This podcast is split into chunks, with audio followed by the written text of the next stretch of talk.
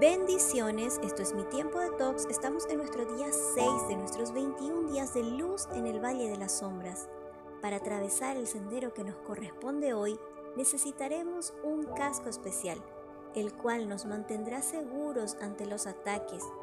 Resulta que cuando experimentamos preocupaciones continuas, ya sea por problemas económicos, conflictos laborales o familiares, se generan ataques de ansiedad como disparos de fuego que producen temor o malestares intensos que en pocos minutos alcanzan su máxima intensidad. Esto se manifiesta en nuestro cuerpo a través de sudoración, aceleración del pulso, sensación de ahogo, náuseas, presión en el pecho, dolor de cabeza, mareos, temor a enloquecer o perder el control. Esto es exactamente lo que muchas veces sentimos cuando atravesamos por el fuego de la opresión. Isaías 43.2 dice, cuando pases por el fuego de la opresión, no te quemarás. Para evitar que el fuego de la opresión nos devore, debemos colocarnos muy bien nuestro casco y seguir sus instrucciones de uso.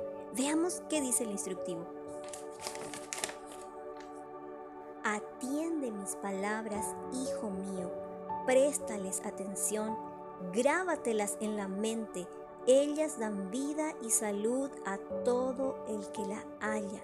Si estás pasando por preocupaciones continuas y te identificaste con las sensaciones nombradas, resulta vital que hagas una pausa para atender a las promesas de Dios, a sus instrucciones y grabártelas en la mente. Este casco representa la palabra de Dios. Medita en ella de día y de noche. Piénsala, háblala, vívela. Enfócate en tu propósito, en la persona de Jesús, en lo que Él es y en lo que Él es capaz de hacer en tu vida. Hagamos una pausa para respirar un momento.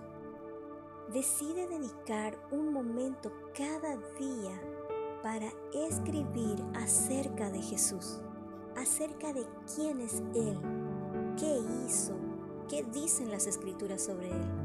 Reflexiona lo que escribiste, lee la porción bíblica que elegiste en voz suave, susurrala a tu corazón, vuelve a leer. Puedes rumiar en la palabra de Dios tantas veces que sean necesarias Vuelve a pasarla repetidamente hasta digerirla y quede impregnada en tu corazón. Y recuerda Salmos 18:39, me has armado de fuerzas para la batalla.